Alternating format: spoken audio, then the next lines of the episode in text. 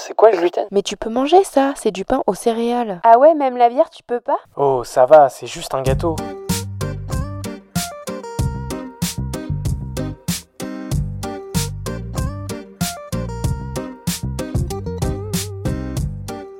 Bienvenue dans le Gloomy Club. Le Gloomy Club est un podcast et bien plus encore dédié au sans gluten, pour les intolérants et hypersensibles au gluten, mais également pour toutes les personnes curieuses qui souhaitent en savoir plus sur cette alimentation. Dans ce club, tu trouveras des échanges, des partages d'expériences et des patients qui ont entrepris sur le marché du sans gluten. J'espère te faire découvrir des marques, des personnes, des parcours qui te permettront de te sentir moins seul ou d'en apprendre plus sur ce domaine. Je suis heureuse de vous retrouver pour un nouvel épisode du Gloomy Club. Aujourd'hui, je vous emmène en voyage avec Caroline du compte Outsi Plus Famille. Cette famille belge a voyagé dans le monde entier. Kenya, Ouganda, Tanzanie, Bogota, Cambodge, Italie, Turquie. Caroline est la maman de deux filles, dont Cléa, qui est atteinte de la maladie cœliaque depuis l'âge de 6 ans. Malgré la maladie, Caroline et son conjoint n'en démordent pas. Ils vont voyager sur les différents continents. Ils décident d'aménager un camion-van afin de disposer d'une cuisine et de pouvoir préparer de bons petits plats pour Cléa.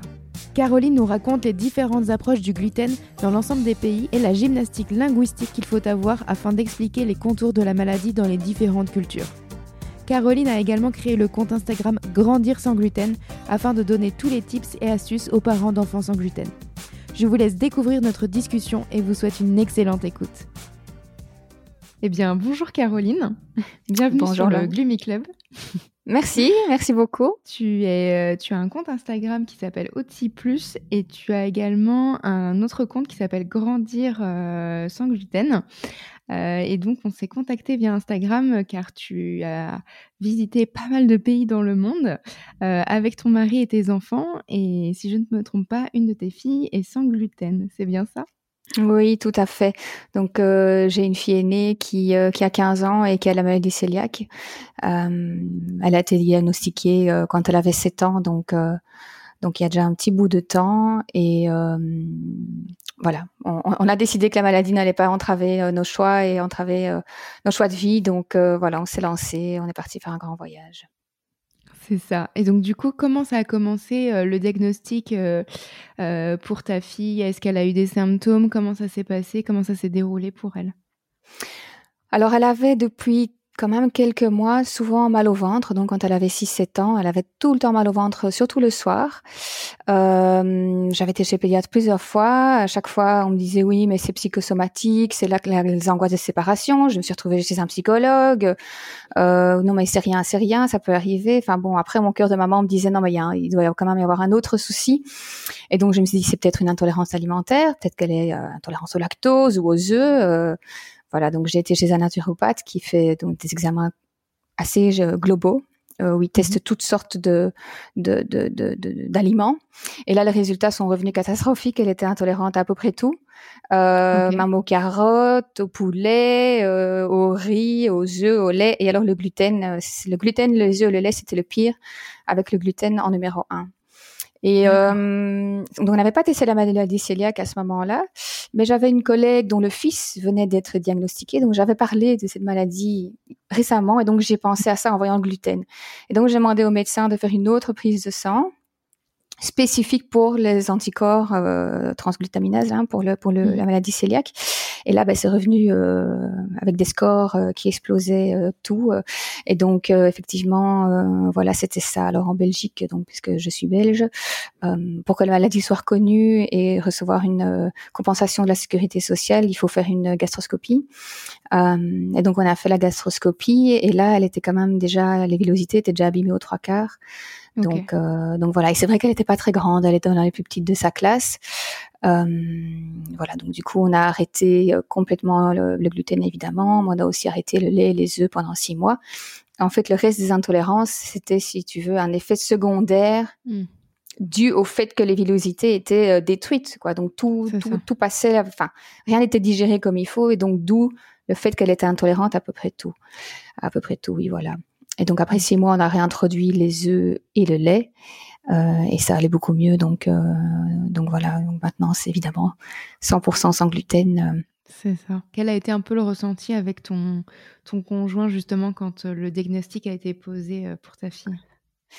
Bah, c'était un petit peu euh, le coup de massue. Hein. C'est vrai que moi, j'avais déjà mmh. entendu donc parler de cette maladie et je m'étais dit, oh là là, les pauvres qui ont ça, euh, ça doit être terrible. Et puis, pouf, ça tout tombe dessus.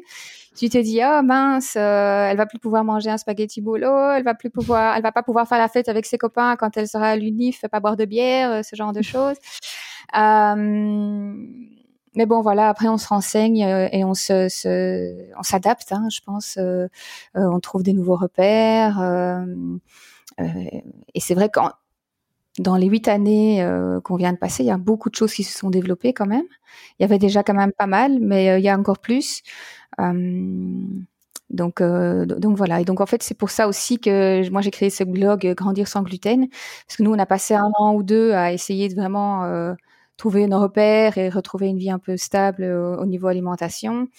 Et je voulais aider les autres parents qui découvraient ça aussi chez leurs enfants à ce que à, s'y retrouver plus facilement quoi. Voilà. Pour faire des shortcuts euh, grâce au blog quoi. Exactement. Et comment du coup vous l'avez annoncé ou expliqué en tout cas à, votre fille? Ben, on lui a dit que c'était à cause du gluten, donc on lui a expliqué ce que c'était le gluten dans des mots simples, que c'était à cause de ça qu'elle avait toujours mal au ventre et que du coup ça allait aller mieux euh, si elle ne mangeait plus, que bah, malheureusement il y avait plein de choses que des choses qu'elle aimait bien qu'elle pourrait plus manger, mais quand elle a essayé de trouver des, des alternatives. Et bon là, c'est vrai qu'on lui a, enfin, j'ai quand même été assez, euh, comment dire, euh, je voulais que ça ait quand même de l'impact, donc je lui ai quand même dit les risques réels qu'il y avait si elle mangeait si elle faisait des écarts, je dis voilà, si à long terme tu pourrais avoir des problèmes, euh, même des cancers, bon voilà, ça lui a fait peur. Je, je, euh, mais donc du coup, elle suit très très bien son régime. Euh, et je pense qu'elle est consciente, oui, elle est consciente de, de, de des risques quoi. Donc ouais, ça. les impacts que ça peut avoir sur sa vie. Mm. Oui, oui, c'est ça, tout à fait. J'avais un petit peu peur de, de l'adolescence, puisque souvent au lit, c'est la période la plus compliquée où il y a les écarts, pour, parce que socialement c'est difficile pour, l'instant, ça va. Donc, euh, mais comme je l'ai dit, voilà, elle est, elle est plus, euh, elle est plus choquée si elle fait un écart sans le savoir, mm. parce que c'est déjà arrivé une ou deux fois dans des accidents. Elle est mm. vraiment mal, quoi. Donc, euh, mm. voilà, je pense pas qu'elle le ferait consciemment. Elle a conscience de ce que ça peut engendrer, donc elle fait, elle fait attention. Oui.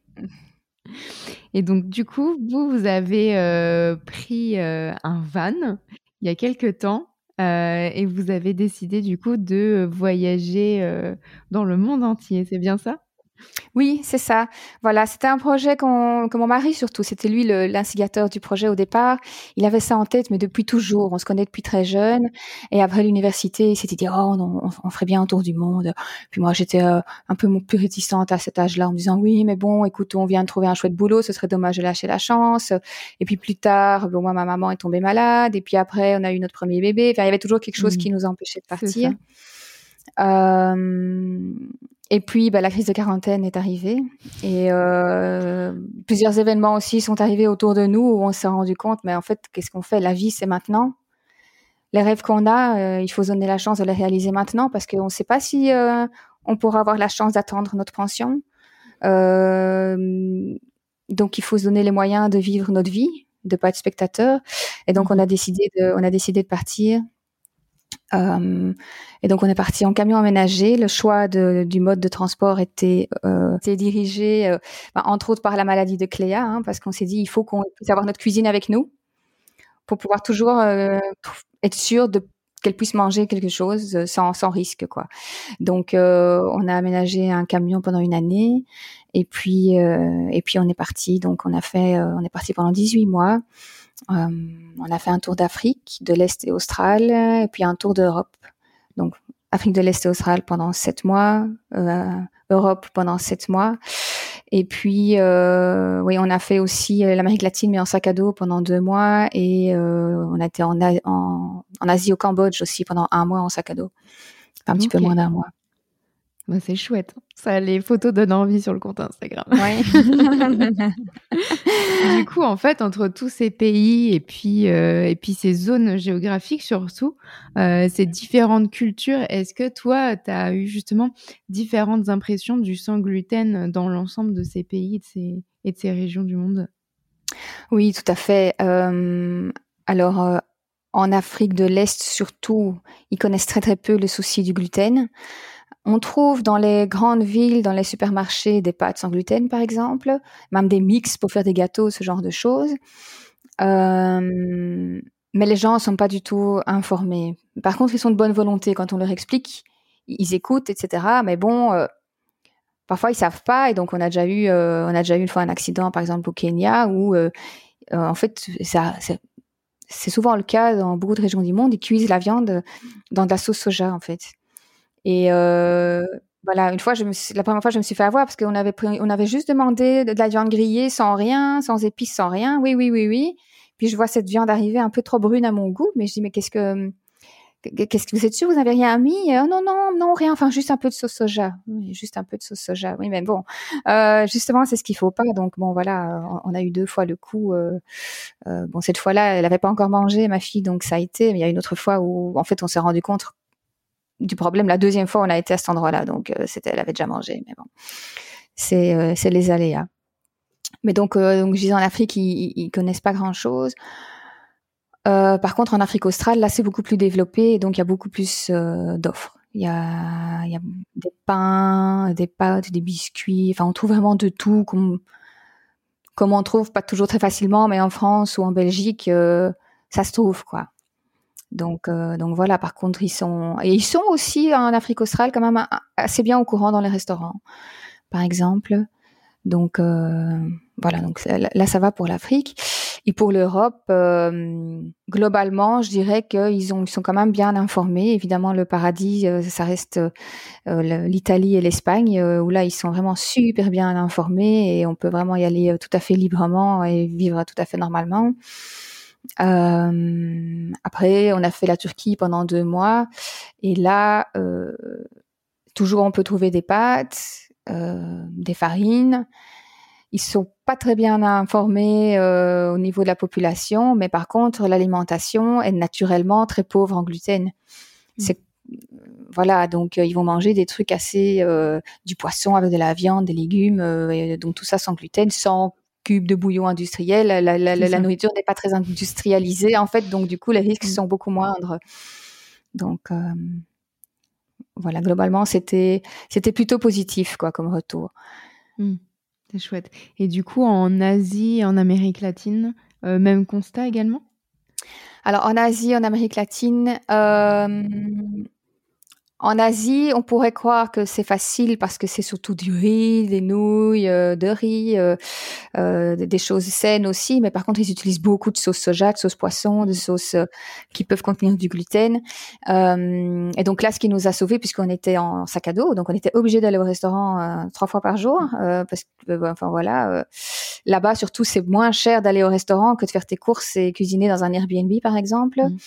Euh, mais donc, ce qui nous a sauvés là, c'est euh, Google Translate. Et alors, je ne sais pas si tu connais le site celiactravel.com. Ah oui, je connais. Euh, mm. Oui, voilà. Et donc là, ils ont donc toute une, ils ont la, une fiche qui explique la maladie cœliaque pour les restaurateurs dans toutes les mm. langues, dont en khmer, la langue du, du Cambodge. Donc, on montrait à chaque fois ça. Et je rajoutais pas de sauce soja, pas de sauce poisson, mmh. avec Google. Et donc, en gros, oui, c'était, on demandait toujours un morceau de viande grillée euh, avec des légumes euh, vapeur euh, et du riz, mmh. quoi. Donc, voilà. Et, et, en Amérique latine, là aussi, en fait, ils mangent presque pas de gluten, tout est à base de maïs. Donc ça, c'était chouette euh, parce que dans même les vendeurs de rue, euh, ils vendent des espèces de petits beignets, des saltenas ou des empanadas euh, qui sont pour la plupart en fait à base de maïs. Donc de nouveau, il faut bien demander. De nouveau, merci selectravel.com euh, pour la traduction en espagnol. mais de nouveau, il faut faire attention parce que les gens disent mais non, mais non, mais parfois ils comprennent pas le problème. On a eu le coup une fois où on avait demandé oui, est-ce que c'est bien, c'est bien du maïs, c'est bien du maïs, oui, oui. Mais en fait, après, on s'est rendu compte qu'elle parlait juste de l'intérieur du ah beignet, mais le beignet en lui-même était en, au blé, quoi. Et on trouvait que la texture était bizarre, l'aspect semblait quand même pas être du maïs. Mais bon, voilà. on a fait confiance et du coup ma fille les a mangés. Mais bon, voilà, c'est un accident quoi qu'il y a eu. C'était le plus, le plus gros accident, je pense, qu'il y a eu. Euh, mais bon, globalement, sur tout le voyage, je pense que ça s'est bien passé parce qu'après environ un an, on est revenu en Belgique et on a fait la prise de sang annuelle de ma fille, parce que chaque, chaque, chaque année, elle est suivie et on vérifie et la prise de sang était nickel, quoi. Donc, c'est que ça, ça nous a rassuré, quoi, en disant, bon, ben voilà, c'est que ça s'est bien passé. Euh... Comment ça s'est passé un peu le, le cheminement en fait euh, pour partir parce que du coup il y avait le choix du camion aménagé avec une cuisine. Est-ce que justement en amont vous avez fait des recherches sur les pays où vous alliez? Comment ça s'est ça s'est déroulé? Alors comme justement on avait notre cuisine euh, et qu'on avait quand même un assez grand véhicule, on a pris beaucoup de hum, réserves de farine. De pâtes et de pain. Euh, tu sais, on a des pains un peu sous vide euh, disponibles en Belgique qui ont une longue euh, durée de vie. donc, on en a pris. J'avais fait mes calculs pour en avoir jusqu'à la date de péremption et pas plus, pas moins. Euh, D'ailleurs, je m'étais fait sponsoriser par Char. Euh, à ce moment-là, il m'avait envoyé toute une caisse, euh, ouais, c'était chouette, toute une caisse de farine qu'on a pris avec nous. et puis, je m'étais dit, on va quand même toujours trouver du riz, et des légumes, quoi, et des œufs, du lait, et ce qui a été effectivement le cas. Donc, me renseigner en amont, je m'étais pas tellement, tellement renseignée parce que je savais que j'avais ce ce backup. Par contre, pour les, pays en sac à dos, là, je m'étais renseignée plus. Mais bon, on a fait aussi le pari de dire, euh, si on explique bien, quand même, normalement, partout, on peut, on devrait pouvoir s'en sortir. Et je pense que c'est le cas. Je pense que c'est le cas. C'est juste que ça s'improvise peut-être un peu moins facilement euh, au jour le jour, quoi. Tu vois? Euh, parfois, on passe un peu plus de temps à chercher des restaurants euh, pour aller quelque part où on a confiance, parce qu'on le sent tout de suite quand on discute avec quelqu'un, s'il comprend rien ou, s'il a l'air de se soucier de ton problème. Euh, donc euh, voilà. Donc parfois on passait du temps à tourner, mais euh, Il y avait toujours une solution. oui, oui, oui, oui, il y avait toujours une solution.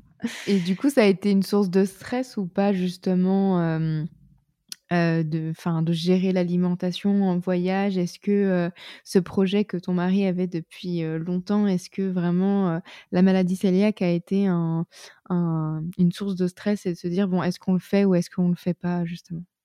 Non, non, honnêtement non. Comme je disais, voilà, on savait qu'on avait le bac, ce backup là. Et puis pendant le voyage, c'est vrai que le restaurant qu'on faisait, on a appris à, à savoir à savoir ce qu'il fallait, euh, ce qu'il fallait, euh, à quoi il fallait faire attention, quoi. Donc, on a appris à savoir à quoi il fallait faire attention. Est-ce que ta fille s'est posé des questions également sur bah, la gestion du gluten en voyage, euh, que ce soit dans les différents pays ou même, tu vois, dans le dans le van? Oui. Bah, j'étais quand même beaucoup là pour assurer les arrières, on va dire. Mm. Euh, mais bon, euh, quand on faisait des courses, elle venait avec, elle regardait s'il y avait des choses sans gluten, elle regardait bien les étiquettes. Je pense que ça lui a quand même appris aussi une certaine autonomie. Euh, voilà, maintenant de nouveau, elle, elle savait aussi au pire euh, que je pouvais lui préparer quelque chose. D'ailleurs, c'est déjà arrivé qu'on aille dans un restaurant et puis qu'on, en fait, c'était des tout, tout petits restaurants où le menu était déjà fait, et les gens savaient pas trop ce qu'il y avait dedans. Donc, elle a dit non, mais alors, euh, excusez-moi, mais je vais aller cuisiner quelque chose pour ma fille euh, mm. dans le camion et puis on viendra, elle viendra manger ici avec nous. Et voilà, en général, les gens n'ont pas de problème avec ça. Ils comprennent bien que, voilà. Alors, c'est vrai que souvent, je commence pas à expliquer quand je vois que c'est compliqué, avec la langue par exemple, alors mm. je préfère parler d'allergie. Comme ça, les, gens, c'est ça a plus d'impact pour certaines personnes. Euh, du coup, ils ont peur. Ah non, je veux pas qu'ils se retrouvent à l'hôpital. Euh.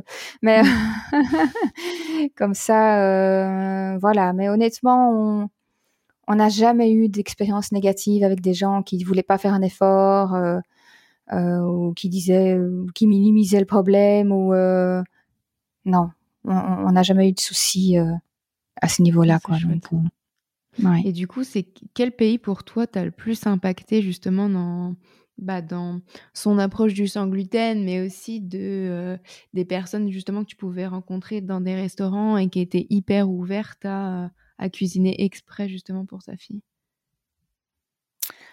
Alors bon, je vais pas mentionner peut-être l'Italie euh, puisque bon, je pense que tout le monde, enfin J'espère que tout le monde sait que c'est super pour le sans gluten. Et euh, s'il y a des gens qui écoutent qui ne le savent pas, il faut absolument qu'ils y aillent. Hein. C'est mm. quand même proche euh, donc euh, et facile. Après, dans des destinations un petit peu plus lointaines, je dirais la Turquie. Le, le, peuple turc est tellement gentil, tellement accueillant. Ils se plient en quatre, ils font tout pour que tu sois content. Et oui, voilà, même si c'est pas même si c'est pas quelque chose qu'ils connaissent, comme ça peut être le cas en Espagne, euh, eh bien, ils t'écoutent et euh, voilà, ils vont tout faire euh, mmh. pour t'aider, quoi. Ouais. C'est super. Et justement, quand par exemple tu étais en, en Afrique et que, et que tu rencontrais différentes cultures, est-ce que, bah, même quand vous parlez pas forcément la même langue, est-ce que quand on t'offre justement de la nourriture, tu arrives justement à, leur expliquer que une de tes filles peut pas en manger, si tu sais pas ce qu'il y a dedans, comment ça s'est passé? Oui, c'est ça. Bah, de nouveau, on expliquait, hein, on, expliquait. Et puis s'il y a des gens qui insistaient, après pour être poli, on prenait, mais elle mangeait pas. Voilà. Mmh. Et alors, bon, voilà, elle nous, elle nous donnait discrètement pour pas vexer la personne. Quoi. Oui, voilà. Mais c'est vrai qu'on demandait bien à chaque fois qu'est-ce qu'il y a dedans. Euh, vraiment en demandant qu'ils expliquent. Parce que parfois, c'est pas suffisant juste de dire il n'y a pas de farine, il n'y a pas de blé, il n'y a pas d'orge, il n'y a pas. Parce qu'ils se rendent pas compte, mm. comme l'histoire de la sauce soja. Voilà. Mm. Ils se rendent pas compte que ça, c'est du gluten. Donc, euh, c'est mieux de leur demander comment est-ce que c'est cuisiné, quoi. Ouais, ouais, tout à fait. Et du coup, est-ce que euh, justement euh, ce projet, il a permis à ta fille bah, de se rendre compte que euh, malgré la maladie, on peut voyager, on peut faire plein de projets et que c'est pas du tout un frein? Oui, oui, oui, oui, oui, je pense. Quoi. Ça c'est ça c'est clair. Hein, c'est un, bel objectif d'atteindre, donc ouais, tout à fait. Ouais, c'est chouette. Et du coup, euh, donc là, vous avez euh, voyagé donc pendant 18 mois. Donc là, vous êtes installé en Afrique du Sud, c'est bien ça? Oui, oui, tout à fait. Donc ça fait quelques mois qu'on est arrivé. Ouais, et du coup, euh, pareil, l'approche sans gluten, parce que du coup, tu me disais que vous allez vivre plusieurs années en Afrique du Sud. l'approche du sans gluten en Afrique du Sud, comment ça se passe? Bah écoute, c'est bien, c'est franchement chouette. Euh, on trouve aussi de tout dans les supermarchés. C'est euh, L'Afrique du Sud, c'est très développé hein, mmh. comme pays, euh, donc euh, on trouve de tout. On trouve même des choses qu'on ne trouve pas en Europe. Euh, enfin, en tout cas, moi, je ne trouve pas en Belgique, genre des, des pains pour faire des, des, des, des, des comment on dit, des, hot dogs ou des, mmh. des pains de sandwich un peu mous comme ça. Il y, a une, y a une belle offre de produits sans gluten. Dans les restos, ils sont quand même vachement au courant. Euh, il y a aussi des restaurants qui offrent des options euh, gluten-free. Euh, par exemple, la semaine passée, on a été dans un Italien.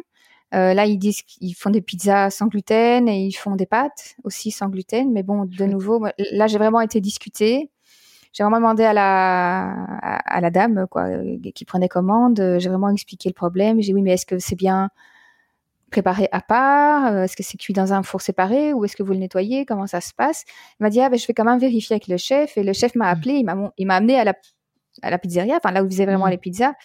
Et quand j'ai vu, il m'a dit oui c'est peut-être un peu risqué euh, puisque même si je prépare sur une autre assiette, il y a quand même de la farine qui vole. Euh, mmh. euh et puis je voyais le pizzaiolo, les mains pleines de farine et qui prenait tous les ingrédients. Euh, donc quand j'ai vu ça, je me suis dit, on va pas prendre le risque. Et je oui, ben voilà, il, m'a dit oui, c'est pour ça que je vous ai demandé de venir parce que je voulais pas commettre d'impair. Euh, alors du coup, on a parlé des pâtes et de la sauce aussi, parce que c'est bien de dire euh, c'est des pâtes sans gluten, mais euh, si tu mets de la béchamel, euh, ça va pas aller. Donc, bon. donc, donc voilà. Donc là, on a discuté. Bon, finalement, elle a pris des pâtes. Bon, après, ma fille, elle était un peu déçue parce qu'elle avait envie de manger une pizza, mais bon, mmh. voilà, je lui ai dit que j'en ferais à la maison. Tout à l'heure, tu disais qu'elle avait des, des, examens tous les ans. Est-ce que du coup, son suivi va se faire en Afrique du Sud? Est-ce que vous allez rentrer en Belgique? Comment ça se passe? Oui, on, pourrait voir de rentrer une fois par an en Belgique et on le fera à ce moment-là, je pense. Ouais. Parce que c'est quand même mieux, je trouve, d'aller dans le même, euh, aller le même hôpital, quoi, qui a son historique. son mm. Mm, mm. Oui, tout à fait. Comme ça, on voit un peu l'évolution. Euh, si ça reste toujours bien bas ou bien si ça a augmenté tout en étant dans les, les niveaux euh, souhaités. Euh, mm. Mais donc, euh, donc voilà, oui, oui. Trop chouette. Euh, on arrive à la dernière partie du podcast, euh, donc la gloomy party. J'ai trois petites questions à chaque fois à poser. Euh, donc c'était le plat préféré de Cléa en sans gluten. Alors c'est du hachis parmentier. Donc c'est, oui voilà c'est ça, aux épinards. la petite touche de légumes. oui voilà.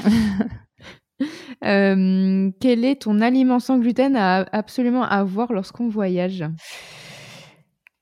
Alors, je dirais bah, de la farine. De la farine, euh, parce qu'on peut tout faire hmm. avec la farine. Euh, si maintenant on n'a pas l'occasion de pouvoir cuisiner, si on voyage plus euh, sac à dos ou hôtel, bah, peut-être quand même prendre une, réserve de pain hmm. si possible, juste pour pouvoir juste trouver ses marques dans le nouveau pays. Euh, soit de voir s'il y a du pain là-bas ou alors euh, juste manger différemment. C'est ce que nous on avait mm. dû faire en Afrique. On trouvait absolument pas de pain. Et même si j'avais pris de la farine, faire du pain, ça prend du temps. Et donc on a changé notre façon de manger. Euh, on mangeait plutôt des crêpes le matin, hein, ce qui est pas, ce qui est chouette aussi. ou alors tu peux faire de, du riz au lait à l'avance, ou bien on mm. faisait à midi on mangeait plus des salades avec des légumineuses puisqu'il n'y avait pas de pain. Enfin voilà, donc il faut un petit peu s'adapter à ce qu'on trouve. C'est ça, exactement. Euh, et ton compte Instagram préféré sur le sans gluten? Alors moi, donc je dirais c'est Gallipoli gluten free. Ah, je donc c'est euh, oui, Gallipoli et euh, donc c'est une Belge qui est euh, très active dans la société belge de la cœliaquie. Euh, et qui voilà qui partage ses recettes, ses découvertes, etc. Et je trouve ça très chouette. Trop bien. Elle donne des bonnes idées, quoi. Je vais aller, je vais aller regarder un peu. Voir ça. Alors. ça marche. Et bah écoute, merci beaucoup Caroline, en tout cas d'avoir partagé euh, ton histoire euh, et celle de Cléa. Merci, merci à toi bah, de nous avoir invités euh, et euh, bah, merci pour euh, ce que tu fais. Hein, ton très chouette travail avec les podcasts, c'est vraiment cool de pouvoir entendre comme ça l'expérience de chacun sur différents points de vue, différentes, oui, différents aspects du problème du sang gluten. Donc c'est chouette de pouvoir mettre au courant le plus possible la communauté des des possibilités qui existent euh, pour vivre avec euh, ce souci euh, le plus normalement possible. Merci d'avoir écouté cet épisode. J'espère que vous avez passé un bon moment. Vous pouvez retrouver tous les liens sur le site gloomy-club.fr. Si vous avez des idées de sujets, n'hésitez pas à me suivre et à m'écrire sur Instagram. Abonnez-vous au Gloomy Club sur votre plateforme de podcast préférée. Afin de soutenir le podcast, laissez une note et un avis sur Apple Podcast. Cela permet de faire connaître le Gloomy Club. Je vous dis à la semaine prochaine pour un nouvel épisode. Bye